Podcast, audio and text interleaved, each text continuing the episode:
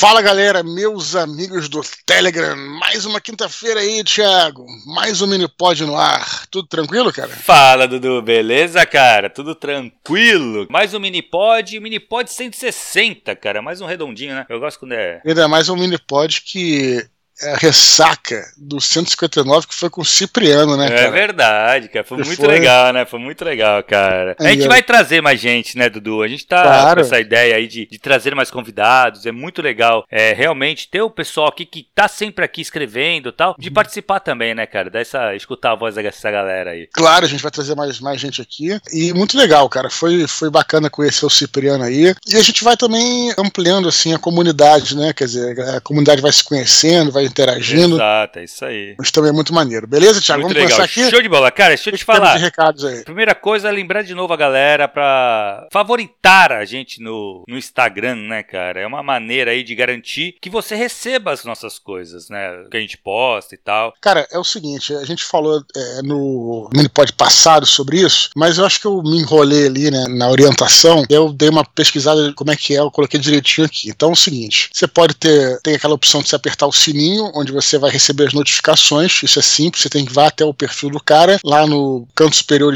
é, direito tem um sininho. Mas você também pode é, favoritar o perfil, não só o nosso, perfil que você quer receber sempre as notificações, quer, quer que, não é recebendo notificações, você quer garantir que o post, quando você abrir ali, o post vai estar, tá, né, você não vai perder o post, né? Você pode adicionar o perfil da pessoa aos favoritos, né? Como é que você faz isso? É muito simples. É, você vai até o perfil né, dessa, dessa pessoa, dessa conta, você clica em cima do botão following ou follow, se você não está seguindo, né? Mas você, uhum. o, cara, o, cara, deve estar tá seguindo, então você clica no following. Quando você clicar naquele botão following, vai abrir um menu. E o segundo item desse menu é justamente adicionar aos favoritos, é uma estrelinha. É só você clicar ali, né? Você vai ter. É, e aí você vai, não vai perder nossas postagens. É muito simples, qualquer coisa faz isso agora, enquanto está escutando aí, vai lá no uhum. Instagram, dá um acessa lá, é o do, do Expor, oficina ponto literária, né? Pra, pra, e aí você favorita, que aí você não perde nossas postagens, né, cara? Perfeito, Porque é isso, a gente. Cara. Volta e meia, assim, a gente tem que voltar aqui a, a, falar das nossas redes sociais, que a gente fazia muito isso, né? Cada dia a gente falava, ah, uhum. nos siga no, no, Facebook, no Facebook e tal, no, no, no, YouTube, né? Porque é sempre bom ter essa convergência de mídias, né, cara? Porque se você perde é, um conteúdo aqui, você vai ver lá, né? Tem gente. Exato. A, a Telegram não tem muito esse problema que todo mundo recebe, mas, cara, às vezes você, cara, não olhei o Telegram, enfim, uhum. tá fazendo tal coisa, e acabei olhando no Twitter, e você vendo um, vendo outro, você lembra, é muito mais fácil, né, cara? Exato. Sem falar que tem gente aqui que tá só no Spotify ou nas plataformas, a gente já convida a galera a vir pro Telegram, mas, uhum. enfim, tem todos esses. É isso aí, cara, a gente tem que se cercar de. Exato, de tentar coisa, né? driblar a, os, os, algoritmos, né, cara? Assim, então é a maneira que a gente encontra aí de tentar driblar essa parada aí, que a gente sabe que eles acabam selecionando poucas pessoas para ver o post, principalmente se a gente não patrocina ele, né, cara? É, esse que então, é o Então é, é, aí que pega, né, cara? Mas, é, mas tu tava falando Sim. do Spotify, Dudu, é, como, cara, que o cara faz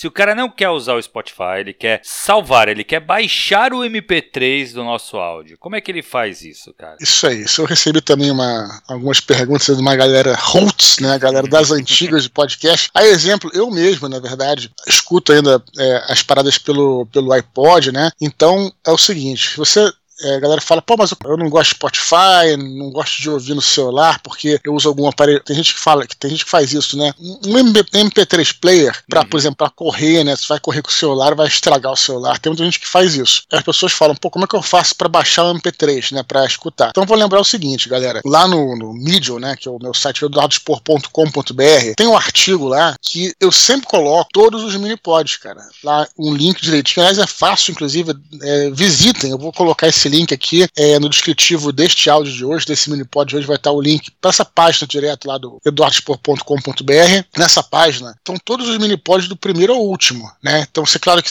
também tem lá no, no Spotify, mas lá você pode, você clica em cima, então, é a página normal que você clica com o botão direito do mouse, né? Salvar link como. Lembra como a gente fazia lá com os uhum. podcasts antigos, né? Vai baixar para tua máquina normalmente o MP3. Então, assim, é até uma, uma boa se vocês quiserem dar uma olhada, porque como está em ordem cronológica, vocês veem direitinho, assim, no, né, se quiser quem não escutou todos e, porra, quer ver lá qual foi o Minipod 50, o que, que teve, uhum. que é só clicar lá, tá tudo organizado direitinho. Eu sempre coloco lá, inclusive no próprio dia que ele é publicado. Então, quem quiser, fica aí o MP3, né, pra galera. Beleza, Show bola. Falando em, em, Spotify, se você escuta no Spotify, cara, não esquece de ir lá e dar cinco estrelas pra gente. Isso faz a gente ganhar muita relevância dentro do Spotify e acabam indicando o Minipod literário para outras pessoas que querem escutar sobre literatura e uhum. coisas parecidas. Então, não esquece, galera, custa nada para vocês e pra gente faz uma diferença enorme. Exatamente. E também, cara, já que a gente tá divulgando aqui, lembrar a galera para continuar divulgando aqui o canal do Telegram, né? Exatamente. A gente fala aqui também, Thiago, que você pode divulgar nas suas redes o próprio link do canal, que é o uhum.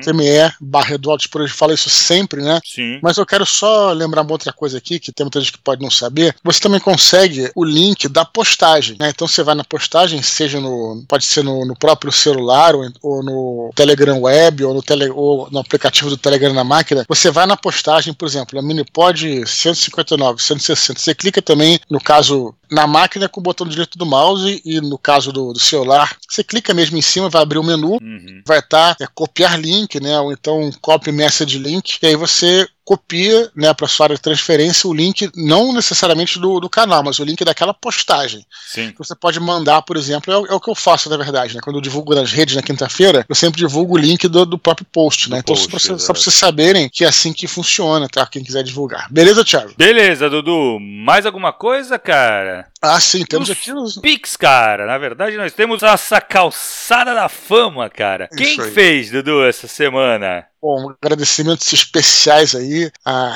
Reives Lorenzoni Batista, ele já escreveu pra gente já. Aliás, tem, tem e-mails pra gente ler dele aqui, lembro que tá tudo guardado. Ele é meu aluno, ele lançou um livro lá na Flive, na editora que eu fiz a ah, parceria. Então, aproveita que ele fez o Pix aí, faz uma propaganda dele aí, Então, cara, eu acho que já tá, já acabou até a pré-venda, não sei como é que tá, se já tá vendendo o livro dele lá na, lá na Flive, mas assim, ele que me apresentou a Flive, sabia? Caraca, ele que, ele que mostrou, cara. ele falou, cara, eu tinha feito, na verdade, uma mentoria, ele tinha feito uma mentoria comigo, aí a gente trabalhou no livro dele e tal, e aí ele falou, putz, cara, eu pensei em editar com essa editora aqui. Aí ele apresentou para mim a Flive, falou, aí eu fui pesquisar, também foi aí que eu passei a conhecer uhum. essa, essa editora, cara. E ele, pô, foi mó, até agora tá muito bem. Ele fez a pré-venda, foi muito bem na pré-venda. Então, porra, que legal que ele fez o Pix, cara. É um cara muito gente boa, Dudu. Meu Isso. aluno aí da terceira turma. A gente agradece bastante a ele e também a Alba Rosa ah, He Heckenbucher. É, a Alba, ela me, ela me perguntou, Dudu, Seguinte, hum, ela ia fazer ela o Pix. Também? Ela foi minha aluna no passado. Olha, pô, então caraca, que, que, que Aí ela, que, legal. Que galera, que galera estrelada aí, cara. Aí Fala ela aí. me mandou, cara, uma mensagem perguntando, quando ela fez o Pix, ela tava, tinha preparado o Pix, né? Hum. E ela ia enviar, só que aí tava no nome da tua empresa, né, o Pix. Isso, isso. Aí é. ela perguntou, mas vem cá, o Pix pro Mini pode? É pra esse nome mesmo? Eu falei, ah, pode, pode ir que é da empresa, Dudu. Pode uhum. ir tranquilo.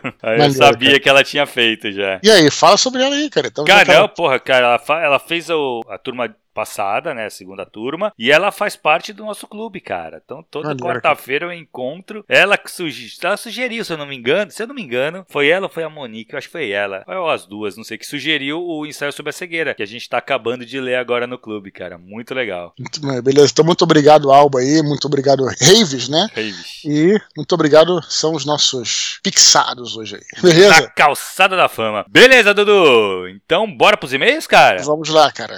Vamos lá, então. Primeiro e-mail de hoje não podia deixar de ser o uhum. Cipriano. Ele fala assim, ó: Olá a todos do Minipod e Dudu. O Museu do Louvre ligou. Eles querem essa obra de arte que é o Minipod. Sempre, né? Sempre brinca brincadeirinha. de vez em quando ouço por aqui que um livro não pode ser muito explicativo para não entediar o leitor. Ao meu ver, para que os livros sejam mais interessantes de se ler capítulo a capítulo, é necessário algo que distraia o leitor até que a história chegue em algum ponto fundamental. Seria essa função do alívio cômico? Se sim, o alívio cômico seria centrado em um único indivíduo ou alguma situação do momento? Um abraço. E aí, Dudu?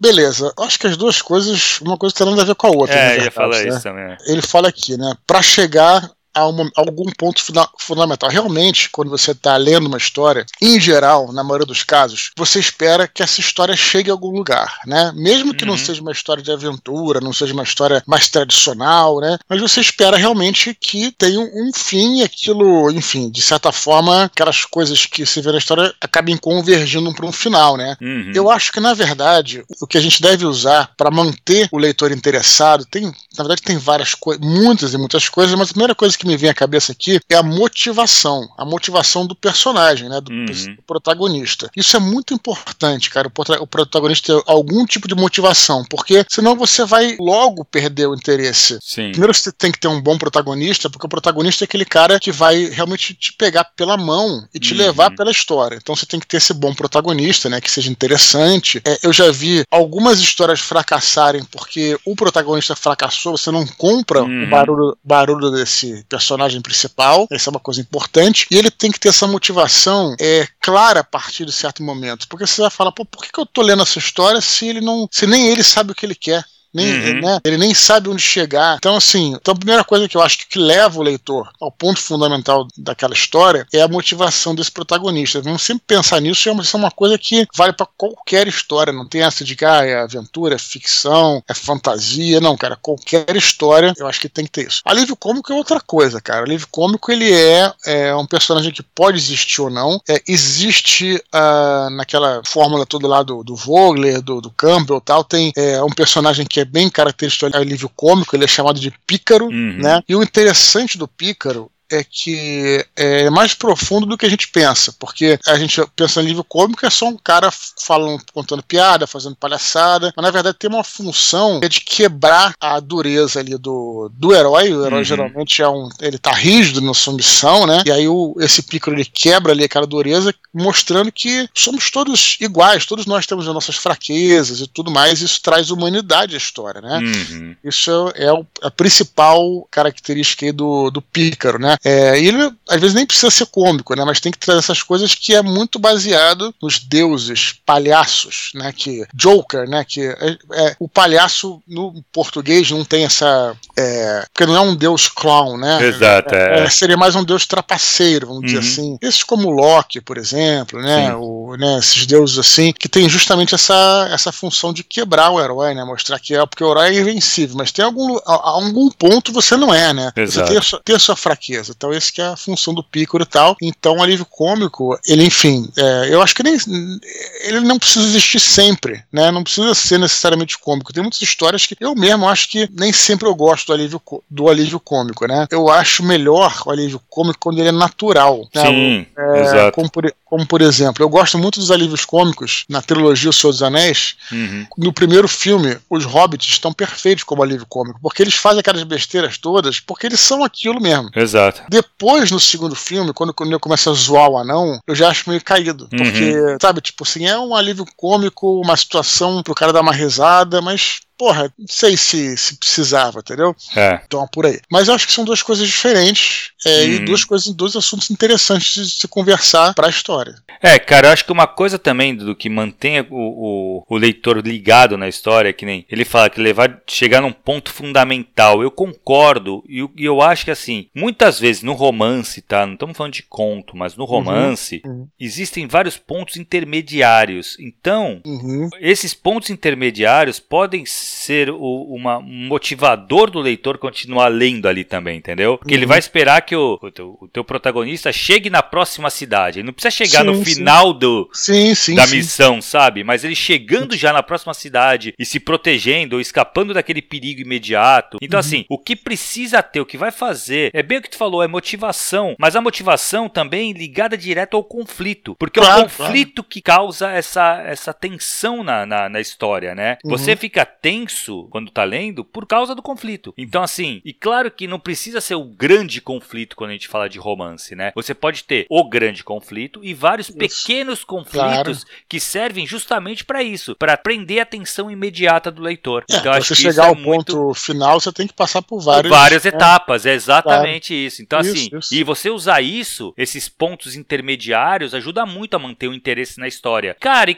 alívio cômico eu acho importante você ter o relaxamento da tensão, sabe? Quando você sempre quando você tem uma cena muito forte, o ideal é que na sequência venha uma cena mais tranquila, algo mais leve, Aí você pode usar do alívio cômico aí, mas eu concordo contigo, acho que alívio cômico demais você torna o livro um livro meio de comédia, sabe? Tipo Terry Pratchett sabe? Uhum, que ele sim. é de comédia, né? Ele tem esse foco, não tô criticando, é legal, mas uhum. é outra parada. Então, assim, tem que tomar cuidado com o alívio cômico, mas esse, essa a leveza, depois de uma tensão muito grande, ela é necessária para fazer o leitor absorver aquilo que ele acabou de ler, entendeu? Aquela, ele tensionou muito, a próxima cena, para a sequência seguinte, tem que ser mais relaxada para ele poder absorver aquilo que ele acabou de ler. Mas você acha que isso, isso é necessariamente um alívio cômico? Não necessariamente, você, quer, você, você pode usar isso, você pode usar uma, uma cena de um diálogo entre os personagens e só sabe, apresentar alguma característica do personagem, não necessariamente Sim. precisa calmaria, ser engraçado. Né?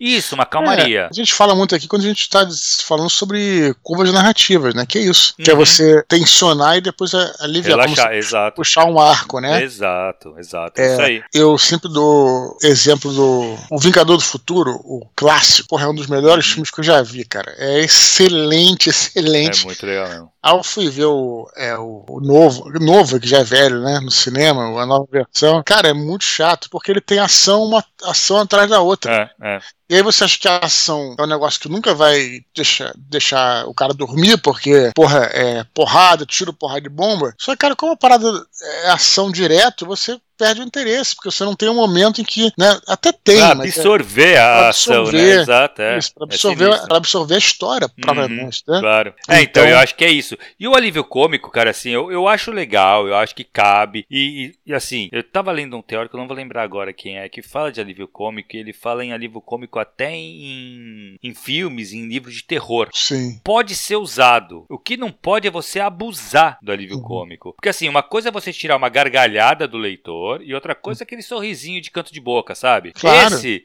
é, você pode usar numa boa, mesmo num livro de terror. O campeão uhum. que faz isso muito bem é o próprio Stephen King, sabe? Ele conta, ele tem livros de terror, mas volte e meia ele dá uma, uma quebrada assim, engraçadinha, sabe? Nada uhum. muito, pô, tu vai gargalhar, fechar o livro e chorar de rir, mas tu dá aquela risadinha e fala, puta que sacanagem, então, ó, a brincadeira aqui. Beleza, entendeu? Uhum. Acho que isso faz parte. É, pois é, livros cômicos tem essa função aí, mas também não acho que seja necessário usar sempre, não, cara. Não, não é, não. eu acho que a galera força muito a barra, às vezes, pra, pra ter, assim, um livro cômico, por porque, sei lá, é, para todos os públicos, né, vai fazer uma coisa e na verdade às vezes fica forçado. Então... Exato, força e quer, e eu acho que aí pode quebrar, quebra o, o clima da parada. E eu acho que o problema tá. do nível cômico é você errar, você passar do ponto uhum. e você transforma a tua obra em algo que não era o que você planejava, entendeu? Uhum. Então é pior, bem pior. Perfeito. Valeu, Cipriano. Beleza? Beleza. Próximo emendando do Matheus Pontes, 31 anos, São José dos Campos, São Paulo, aluno da oficina literária e host do podcast Pontes para a Literatura.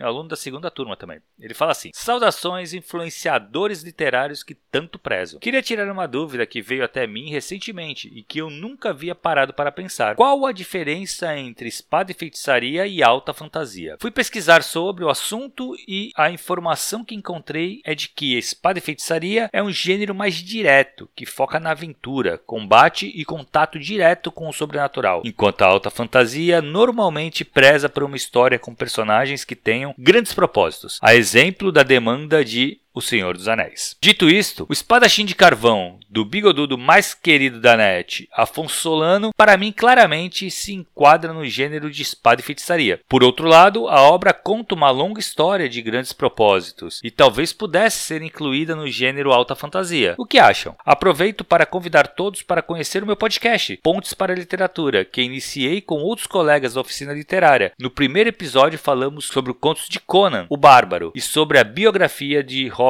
E. Howard. Muito bom, vou escutar o podcast dele, né, cara? É, legal, bem legal. Até vou convidar aqui o Matheus para deixar o, link nos comentários. Vou esperar que você deixe, Matheus, para poder escutar lá, para poder acessar e ouvir lá. O Conan me interessa muito. Eu sou um, cara, eu sou um dos maiores, maiores fãs de Conan. eu sou fã número um aqui do, do Conan. A gente fez um, um desconstruído excelente, né, cara? Sim, sobre, sim. Sobre Foi bastante Robert, da vida dele, é. Sobre Robert Howard, né, e a Ereboriana, uhum. né? Foi uhum. muito maneiro. Fizemos uma edição bacana, né, cara? Foi irado, foi irado. Bem legal, cara. Cara, pra ser bem sincero, eu não sei a diferença exata entre espada de feitiçaria e alta fantasia, cara. Eu acho que eu, eu, eu sei as obras, né? Eu sei que o, o espada de feitiçaria, aliás, é uma foi um gênero que é, nasceu com o Conan, na verdade, né? Nasceu com o Robert Howard, o Conan, e alta e, enfim, e é um exemplo de, alta, de espada de feitiçaria e alta fantasia tem essa coisa do é, da Terra-média. O que eu já ouvi falar é que alta fantasia, eu não sei também, talvez você provavelmente sabe bem mais do que eu, Thiago, nesse, nesse aspecto aí. Mas eu já ouvi dizer que a alta fantasia ela tem que estar em outro mundo, né? Não no nosso mundo, a Terra. Então hum. tem toda uma criação ali do, do universo, né? Mas, mas foi o que você falou, né, cara? Assim, foi é, é,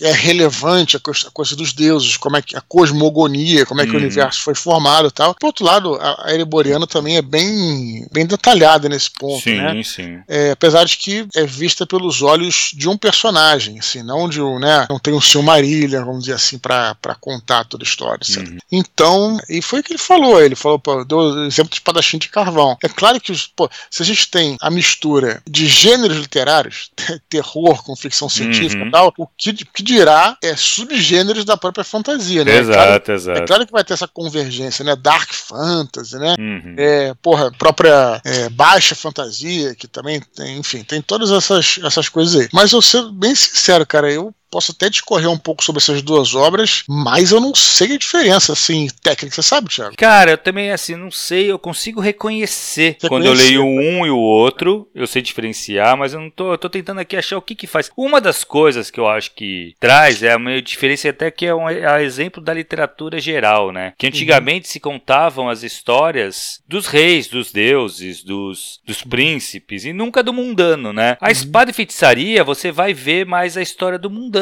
ali. Parece que é a coisa mais, mais do dia a dia, sabe? Por mais que tu tenha aventura e tu enfrente inimigos Sim. e o caraca e tal, tu não tá contando as grandes histórias do universo e do mundo que vai fazer uhum. toda a diferença. Não, tu tá contando aquela história daquele cara ali, sabe? Uhum. Que vai fazer diferença pra vida dele e pros que cercam ele ali. Não é uma história que vai mudar o mundo todo, sabe? Que nem no caso do Senhor dos Anéis, que se eles não destruírem um anel, o Sauron vai dominar geral, né? Uhum. Tem aquele outro cara, cara, do Lankmar também, que é um Sim. bom exemplo, né? Que, que se passa.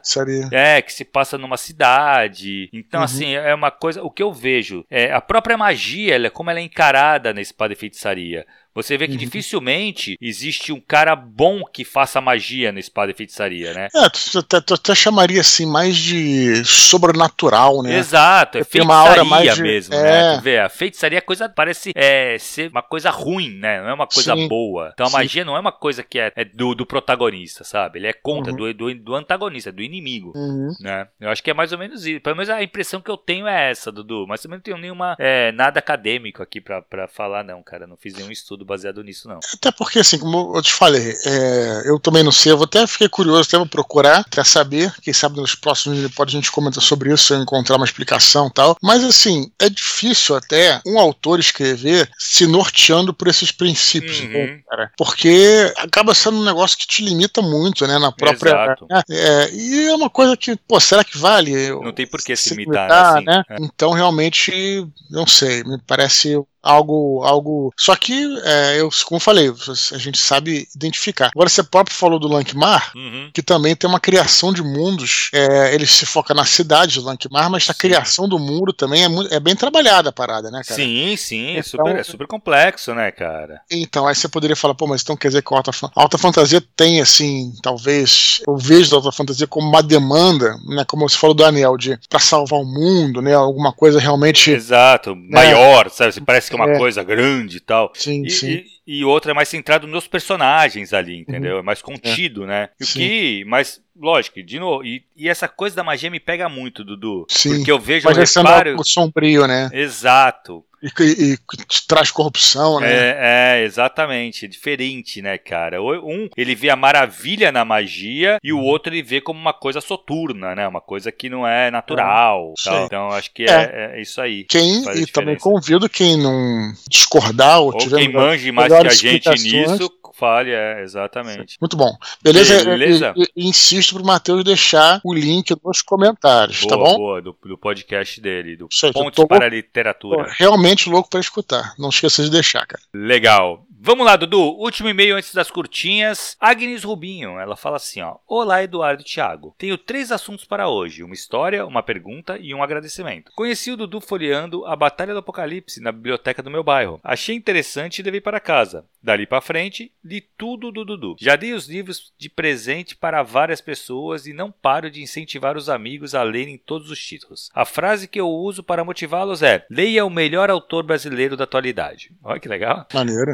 Sou professora de inglês autônoma há 20 anos e dou a mentoria e workshops para professores de idiomas. Andava pensando em escrever um livro há um tempo, mas achei que daria muito trabalho, então nem começava. Porém, Faz uns dois meses que comecei a ouvir os minipods e estou devorando tudo. Vocês são minha companhia na caminhada matinal. Obrigada por isso. Os minipods me incentivaram a começar a escrever um capítulo por semana, sem compromisso. No meu caso, é um livro de não ficção, em inglês, descrevendo as minhas atividades profissionais e dando o caminho das pedras para professores freelancers. Vocês me incentivaram demais a acreditar que é possível. Aí, dúvida. Beleza, ela, ela tem hum. três dúvidas aqui. Isso. Vamos falando aos poucos. uma por uma. Deixa eu só comentar o que ela falou aqui acima. Primeiro, obrigado aí por prestigiar meu trabalho aí, né, cara? É, Bem legal mora melhor autor brasileiro da atualidade. A gente, eu fico honrado, né? É aquela coisa, né, cara? Eu sempre falo, a nossa tendência é sempre dizer não, não e tal, mas é aquela coisa, o, o, eu, aprendi uma coisa com a minha avó que é o seguinte: presente de não recusa. Então quando a pessoa uhum. te faz um elogio, cara, tu não vai chegar e falar, porra, não, etc, sabe, cara? É, é você agradece, né? Isso até fica até como lição de vida, né? Mas se você chega com um presente para alguém, a pessoa fala, não, não quero não, cara, não precisa ter, precisa ter comprado. É. Pô, não, você vai aceitar, né? Então, é claro. Eu só agradeço aí os elogios dela, enfim, se ela ter a sua opinião, fico feliz, né, cara? Muito hum, feliz. Muito legal. Outra coisa eu comentar que, cara, é muito legal a gente tá. Ela fala que nos escuta aí com as caminhadas e tudo. Uhum. Isso que é o bacana de você ter um podcast regular, né, cara? Exato. semanal, né? Você cria todo esse vínculo com o seu ouvinte, uhum. cara. Eu acho isso impagável, cara. Assim, muito bacana você poder. Acaba sendo um, uns amigos, né? Que você tem lá enquanto você tá fazendo algumas coisas, você tá escutando Exatamente, é essas pessoas nesses podcasts e tal, sabe? Então eu acho muito maneiro aí. A gente, é, com o, a gente sempre teve, né, nosso projeto de podcast, como Desconstruindo, uhum. a gente adora, é, mas Desconstruindo não tinha, assim, a regularidade regularidade, não tem a regularidade. Exato. Sim, isso era um problema. E agora que a gente está com a regularidade semanal, né, nos mini-pods, a gente ingressa aí nesse maravilhoso uhum. mundo dos, dos, podcasts nesse sentido. Quer dizer, que é justamente você ter essa, é, também essa regularidade, portanto, a relação né, semanal. Exato, é isso. Né, com a galera. É. Né, com a galera. Então, só queria comentar isso aí. É ela tem três mesmo. dúvidas aqui em relação ao trabalho dela, né? Uhum. Vamos Já lá. Vamos comentar uma por uma. Vamos lá. É, a primeira dúvida é: estou escrevendo em inglês inglês, pois é onde está o meu público. Existem editoras brasileiras que publiquem autores brasileiros escrevendo em outro idioma? Pois é, realmente não sei, não sei. Aliás, eu, o que eu falo muito, cara, assim, é, em relação a, a, pessoas que às vezes nos procuram, né? Você tem uma editora para indicar, coisa do tipo e tal. Esse trabalho tem que, eu acho que tem que partir primeiramente do próprio escritor, né? Uhum. E faz parte do processo de publicação, que é você, Exato. de fato, investigar. E nem é uma coisa tão difícil assim. Você chega, procura, entra nos no sites em geral, o site das editoras tem algum tipo de, de aviso, né, de como você manda o original, uhum. Porque, tipo, é, é a linha editorial da coisa, né, cara? E qual, qual é a linha editorial que segue. Então, isso, isso é, por que isso é muito importante? Porque você, porra, vai mandar, por exemplo, seu livro de fantasia para editora que publica autoajuda, sabe, cara? Vai ser Exato. um. É. Além de ser um desperdício, vai ser algo, pô, até um mico, né, que você paga, né, dependendo do uhum. mercado é pequeno, né, cara. Então, assim, é muito importante você fazer essa, essa investigação, né, de, de descobrir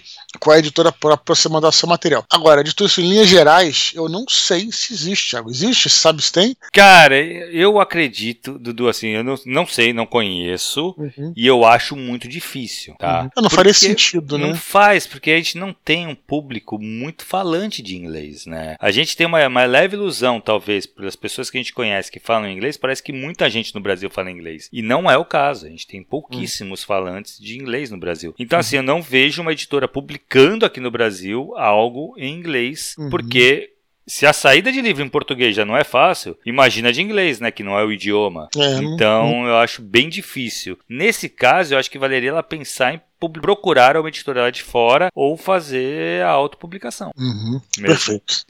Aí, segunda dúvida, Dudu. Devo começar a pensar neste assunto de editora, publicação, etc., agora ou somente quando eu terminar de escrever? É, não vejo problema de você é, ir vendo, né, e, e uhum. selecionando as editoras, conversando com as pessoas, mas entrar em contato com a editora eu, só quando terminar o livro, né? Exato. Porque é, vai que a editora fala, ah, gostei da sua sinopse, manda o livro. Você não tem, puta, você vai se queimar. Né? Exato, né? exato. Vai que, o famoso queimar uhum, cartucho, né? É, isso aí. E, e, e além disso, né? Como eu disse, se for uma, uma simples investigação, você está na internet procurando editora, conversando com, com pessoas né, que foram publicadas, etc., sem problema nenhum, você não vai gastar tanto da sua energia. Mas eu sempre defendo isso, Tiago, que enquanto você está escrevendo, você tem que, tem que focar a sua na energia escrita, né? na escrita, né? Uhum. Para você realmente ficar bem focado, né? E aí você conseguir avançar e não fazer tudo ao mesmo tempo. Então não te, não te impede de você né, escrever pra gente, conversar com pessoas né, do próprio Telegram, né? Talvez, uhum. né, de repente, nesse post ali, os comentários possa ser interessante, se alguém conhece, você pergunta lá e por aí vai, né? É no nosso próprio é, grupo do Facebook, etc. Uhum. Se, isso não tem problema. Agora, realmente, você procurar ostensivamente, né? Você, olha, entrar em contato com os editores, eu tenho esse livro, essa ideia, cara, ela fala, pô, mas então me mostra mais alguma coisa. Se você não, não tiver, acho que fica meio ruim, né? Exato. É, na verdade, eu acho que esse é o ponto. Eu acho que pode procurar agora? Claro que pode, sabe? Você ir pesquisando tal. Só que você tem que tomar cuidado para isso não tomar o teu tempo de escrita, claro. tá? E outra, cara, não serve como basicamente como pesquisa mesmo, sabe? Não tem. E de novo, eu acho muito difícil você encontrar uma editora que vá publicar você em inglês. Mas uhum. se você pesquisou, achou, guarda, quando tiver, vai acabando, não precisa também tá, puta, ter acabado, revisado o livro para para entrar em contato. Mas quando estiver acabando, estiver faltando, vai, algumas páginas para concluir, você quiser mandar um e-mail para sondar a editora, beleza. E assim que ela te pedir original, tu vai falar, beleza, vou te entregar. E aí tu vai. Também não precisa entregar no dia seguinte, mas na semana seguinte, por aí, tu, tu tem que entregar, senão fica chato mesmo, né, cara? Claro. Ela vai passar, pô, tu tá sondando só, não é sério a parada, né? Exatamente. Aí, beleza, ela fala, terceira dúvida, Dudu. Como o livro é em inglês, vale a pena publicar o livro físico ou somente o virtual? Já que uma parte de quem possivelmente leria está no exterior. Cara, é o seguinte, é, isso vai depender da própria editora, né, que vai decidir isso. Uhum. É, se você tiver uma editora, ela que vai tomar essa decisão. Ela vai publicar o físico ou só, ou só o, o e-book ou as duas coisas, né? Uhum. For uma, uma, uma autopublicação, eu acho que o, o e-book ele é a, o início, a porta de entrada. Uhum. Né? Você primeiro publica é, no livro digital, vê, sente como é que vai ser a resposta, né? E dali, se você tiver uma resposta boa, você pode publicar um físico. Mas eu acho que é, hoje em dia essas ferramentas, né? Na minha época, lá, quando eu publiquei Batalha, não existia. Tava, os e-books estavam começando e, uhum. e, nem adiantava publicar naquela época por e-book, porque realmente era, era muito difícil tal. É, acho que nem tinha aquilo na época, etc. como ler, né? Mas hoje em dia você tem todas essas possibilidades, essas facilidades. Então, acho que vale a pena publicar, né? O primeiro Kindle, enfim, ou no Artpad, tem uhum. várias ferramentas e sondando, né? Se isso for o seu. Exato. Se parte de você, e se for se tiver uma editora, a editora vai decidir tudo, conforme ela quiser, né? É, exatamente, cara. Nesse ponto, cara, ainda mais se teu público tá muito lá fora, eu acho que o livro físico aqui no Brasil, ele é meio. A não ser que você consiga alguma parceria de distribuição lá para fora, de, de envio lá para fora, eu acho que fica muito. Vai ficar muito caro, né? O livro físico saindo claro. daqui para ser enviado lá para fora, se teu público tá lá. Uhum. E quando ela fala lá fora, me preocupa um pouco porque ela não especifica nem país, né? Porque pode ser vários países. Sim. Então ele é mais complicado mesmo. Talvez eu acho que o e-book seria o ideal. É, pelo menos pro começo, né? E aí depois, um, vindo um sucesso tal, aí hum. sim pensar em físico. Muito bom. É, acho que seria o, o caminho aí mais, mais fácil. Concordo. É, ela acaba falando gratidão por livros tão maravilhosos, por bate-papos tão enriquecedores e pela companhia matinal nos minipods. Sucesso enorme a vocês. Agnes Rubinho. Beleza, então acho que está respondido aí. O, Show de bola ponto por ponto aí, escreva sempre pra gente, né? É muito bem, muito legal. Continue escrevendo pra gente, Agnes. É, curtinhas, Dudu. Vamos lá. A primeira curtinha de hoje é Alexandre Matos, aluno da oficina literária do Tiago. Diz que está escrevendo um livro cujo protagonista é um artista marcial de Kung Fu. Ele nos pede recomendações de livros nessa linha. Pô, cara, para mim, quem escreve sobre arte marcial, esse não pode passar sem ler um Sasha, né? Que é, é um um livro, porra, é, é, um, são dois tijolos, mas calma, calma, calma, calma, que é, eu vou calmar a galera aí, sentido de que Musashi, porra, é, são dois livros de mil páginas, mas, cara, são livros muito fáceis de ler. Muito fáceis. Muito, muito fáceis de ler. Assim, inclusive, cara, era até bizarro, porque assusta, né? Mas Sim. quando você começa a ler, eu me lembro que eu, eu acho que eu demorei um ano para ler os livros, os dois, um ano ou mais. Só que quando eu pegava para ler, eu lia, tipo assim, 100 páginas sabe, cara? Porque se ele é, é não, muito... ele é muito rápido, ele é muito rápido. Se ele é muito, muito rápido. Capítulos é... curtíssimos, né, cara? Isso, a gente fez até um, um Ghostwriter já tem muito tempo sobre o Musashi, quem quiser procura Musashi, podcast Ghostwriter, o André Bianco participou, a Nicole participou. Cara, foi excelente, a gente falou justamente sobre isso, que é, o lance do Musashi é que ele foi publicado originalmente em folhetim, ele uhum. era publicado no jornal, entendeu, cara? Então, esse cara é um gênio, né? Eu acho que é Eide, bom, daqui a pouco eu vou lembrar lembrar o nome do cara, né? O nome japonês. Cara, esse cara é um gênio porque ele publicou em folhetim, e aí, claro, porque como era no jornal, era um capítulo por semana, sabe, cara? E o cara conseguiu uhum. manter né, a coerência, manter lá direitinho o, o, né, o acompanhamento do, da história, tudo. Cara, e aí, daqui a. Ele fala de um personagem no começo do primeiro livro, esse personagem volta no meio do segundo, e você na hora que ele. Ele não é muito. Ele é descritivo, mas não é um, um Tolkien, entendeu, cara? Uhum. Quando ele fala do personagem, cara, pela personalidade, você já. Você enxerga o personagem, sabe, cara? É, esse cara é um, é um mago. O cara é foda mesmo. Então vale a pena mesmo, cara. Eu me lembro que eu, na época, comprei os livros que estavam super caros. Eu jamais me arrependi, porque para mim aquilo ali é, irmão, é, sério, uma parada que todo escritor tem que ler. Um Musashi, né, cara? É, tem personagens incríveis, inclusive a gente falou aqui é, de alívio cômico. Puta, tem uns alívio cômicos muito bons. É, tanto personagens quanto situações e que não são forçados, cara, sabe? Tipo, uhum. eu, e, e, e, eu falando do livro, eu lembro, de novo, duas mil páginas. Eu lembro cenas do livro como se fosse como se eu estivesse vendo um filme, cara. Assim, uhum. cara, realmente é uma obra de arte, né? Que, que e a tradução tá muito, muito boa. Então aproveite e compre o Musashi, vai valer a pena. Cara, eu acho que, pô, falando de artes marciais, realmente eu acho que esse é o grande livro, né, cara? Que conta a história do Musashi, né? Do, do... Sim, é, nem samurai. Falamos, nem tal, falamos, é. empolguei nem falei aqui sobre o que, que era. Fala aí, cara. Não, então, é isso. Eu, na verdade, eu não li. Eu uhum. só. Eu, eu, eu, comecei a ler o primeiro livro, tive que parar por causa de uma outra leitura e depois acabei voltando para outra coisa. Acontece muito comigo isso. Uhum. É, mas eu lembro, cara, que é exatamente isso. É muito rápido. Muito rápido, muito rápido, cara. Porque ele constrói. É esquema de folhetim, né, Dudu? Ele, são capítulos curtos e ele sempre deixa um ganchinho ali para tu continuar lendo, entendeu? Para tu isso. pegar o, o, o jornal semana que vem, né, cara? Então, isso, ele tinha, ele, e ele usa muito bem, ele sabe como trabalhar com essa ideia, com, esse, com essa técnica, né? E, porra, realmente, eu lembro que eu li muita. Foi o que tu falou, eu sentava para ler, era uma porrada que eu lia, sabe? Porque Sim. era muito fluida a leitura, né? E escreve muito bem também, né? A prosa boa pra caramba. A prosa boa, a tradução tá excelente, é, né? Exato. É. Porra, e o Musashi é tão foda que ele é, chega no final e tem uma.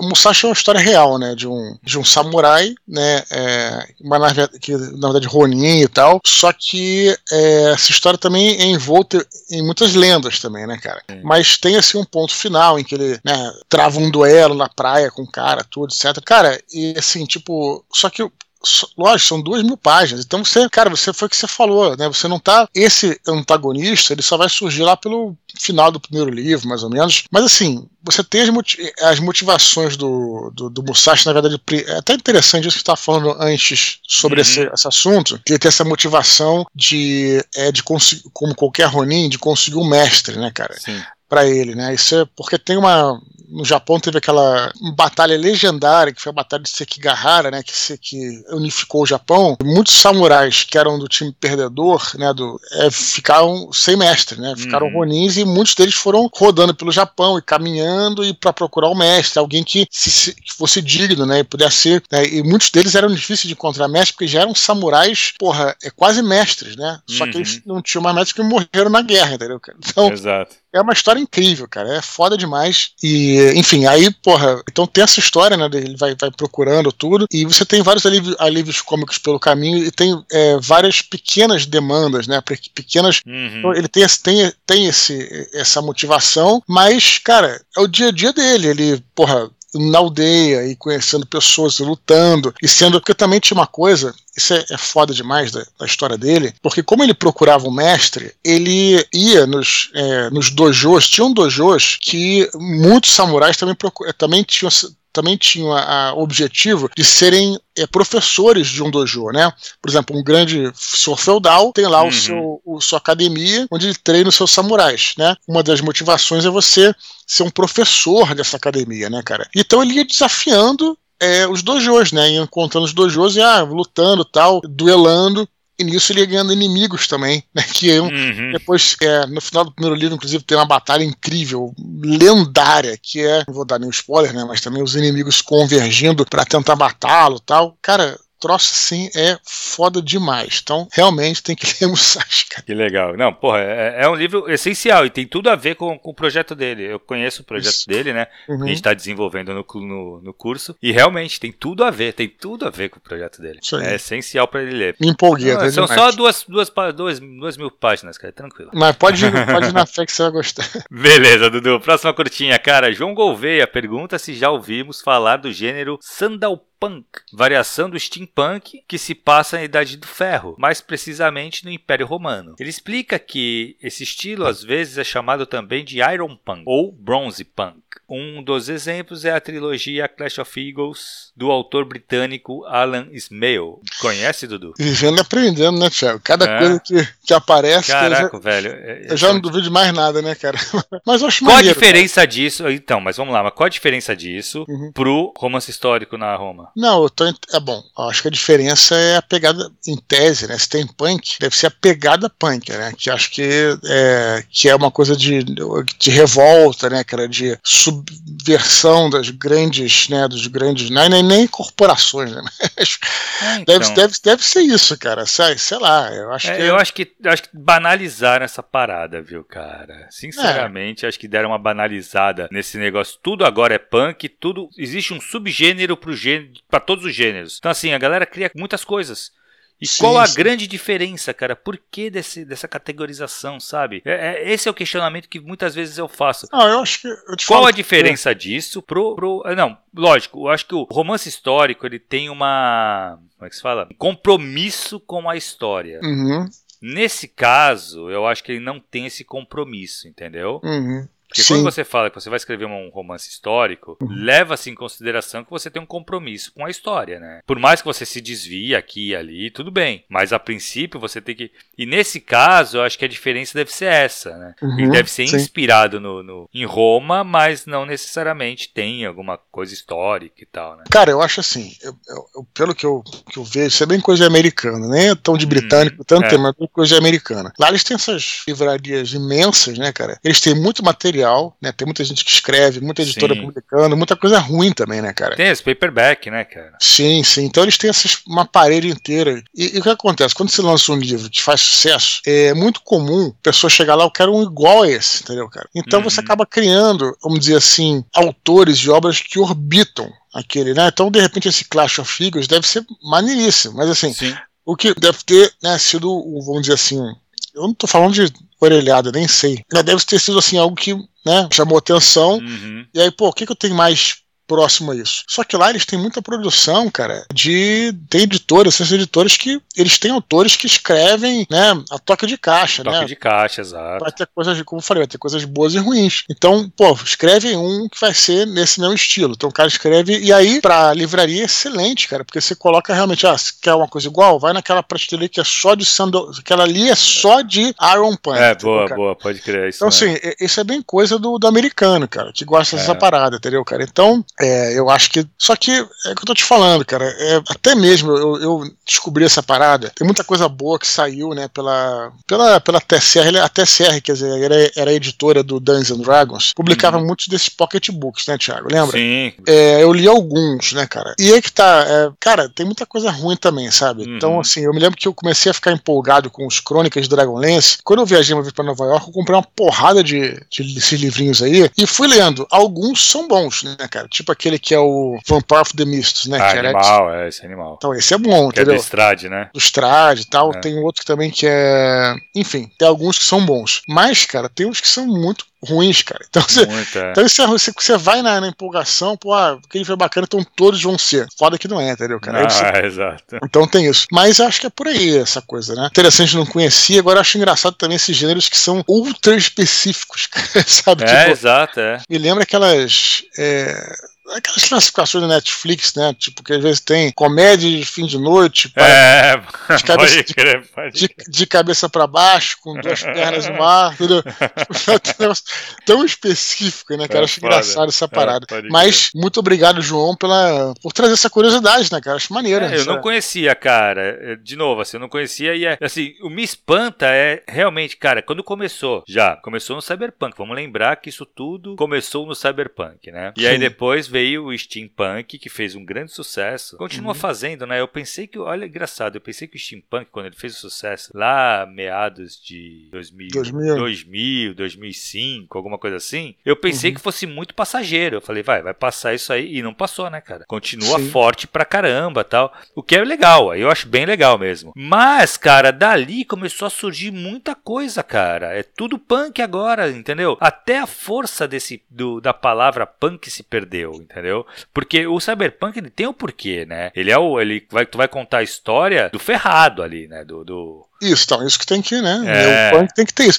O, então, o mas nem todos têm, né? Sim, o, o próprio, né, o steampunk, por exemplo, né? Ele, se ele não tiver essa atitude punk, ele é uhum. um, uma história de ficção científica ali, né? Exato, né? É. De, né? Ficção científica no, com, é, no vapor, entendeu, cara? Uhum. Mas, enfim, né? Aquela coisa, né, cara? É, cara, é, tu falou uma coisa que é muito verdade. Quem cria essas paradas é normalmente é, é o comercial, né? A parte da Sim. mercadológica, né? Que, isso, isso. Que, porque precisa colocar nas estantes. Então, hum. ele acaba criando. Mas eu, sinceramente eu não conhecia e eu quero saber agora, eu quero pesquisar, cara, eu quero saber qual a diferença disso para um romance histórico. Porque se a parada for uma, um romance histórico, qual a diferença?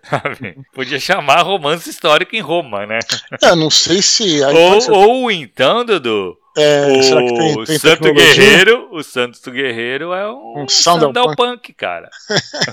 não, eu não sei também se tem o se tem a parte de ficção, né, científica, vamos dizer assim, né? É, então, porque na Será verdade o isso? steampunk, o steampunk ele tem a parada que é do retrofuturismo, né? Isso. Que é, isso. O, é, o, é, o, é o passado imaginado como uhum. com tecnologias é, à frente do seu tempo, né? Uhum. Então, Será que tal, é, talvez seja isso, viu, Dudu? Pode crer, uhum. cara. Eu não tinha parado de pensar nisso e talvez seja isso. Vou dar uma pesquisada, cara. Me fiquei curioso para saber agora. Eu também. Muito bom. Valeu, valeu, João. Valeu, João. É, última curtinha de hoje, Dudu. Sotrate diz que estava ouvindo novamente o Minipod 152, em que o Cipriano fala que fazer caminhadas pode incentivar as, a criatividade. Ele então recomenda o podcast Naruhodo. Eu acho que se fala assim, tá? Segundo Sotrate, a edição 377, 377 desse programa dá dicas de como estimular a criatividade e mostra, a partir de conceitos científicos, como as tais caminhadas podem nos ajudar nesse sentido. Olha que legal. É, eu me lembro sempre que a gente fala muito do Lovecraft, né? Que ficava caminhando lá pelas ruas de Providence. Sim, sim, sim. Pra ter crer. as ideias e tudo, né? Cara, eu acho que em geral, assim, é legal né, a ideia do podcast, da recomendação. E eu teorizo aqui, cara, que é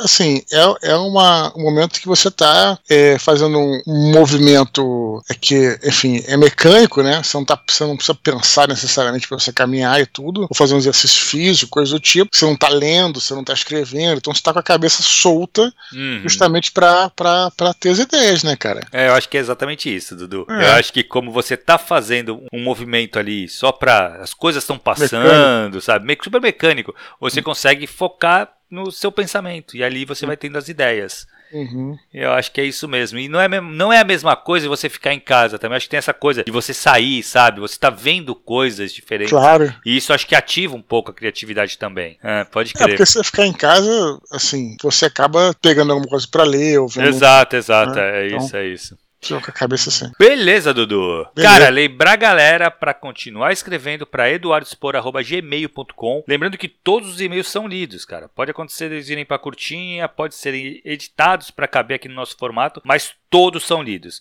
Se demorar é porque a gente tem uma filinha aí na frente, mas uma hora chega a sua vez, você pode ficar tranquilo. Bem, se você quiser ser incluído aqui na calçada da fama, né, Tiago? Se você quiser ser eternizado, assim, ser glorificado no Minipod, né? Escreva, manda aí um pix para eduardospor.gmail.com, qualquer doação, né, para o nosso canal, você será lembrado aí no, na abertura do programa, né, Tiago? Sim. E se, se estiver escutando esse áudio por outras mídias, acesse e confira o nosso canal, t.me barra Eduardo Fechou, Thiago? Fechou, Dudu. Valeu, galera. Até semana que vem. Abraço, até a próxima e tchau, tchau.